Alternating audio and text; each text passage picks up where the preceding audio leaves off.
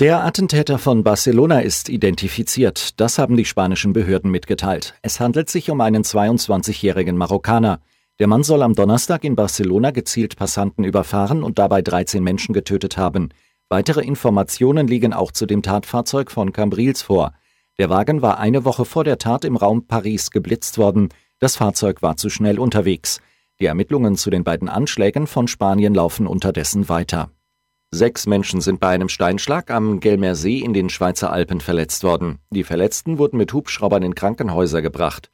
Ob es sich um ausländische Gäste handelt, konnte die Polizei zunächst nicht sagen. Der Gelmer See, rund 100 Kilometer südöstlich von Bern, ist ein beliebtes Ausflugsziel, das mit einer Bergbahn erreicht werden kann. Bei einem Steinschlag lösen sich meist im Hochgebirge Gesteinsbrocken teils von mehreren Kubikmetern Größe und stürzen bergab. Ein Brocken kann sich etwa durch klimatische Veränderungen lösen oder von Bergsteigern losgetreten werden. Die Bahnstrecke von Berlin nach Hamburg ist nach den Brandanschlägen vom Wochenende wieder frei. Die Reparaturarbeiten sind abgeschlossen, so ein Bahnsprecher am frühen Morgen.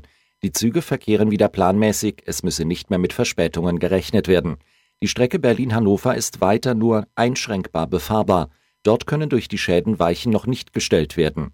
Wann die Züge dort wieder planmäßig fahren können, sei noch nicht absehbar, hieß es am Montagmorgen von der Bahn weiter.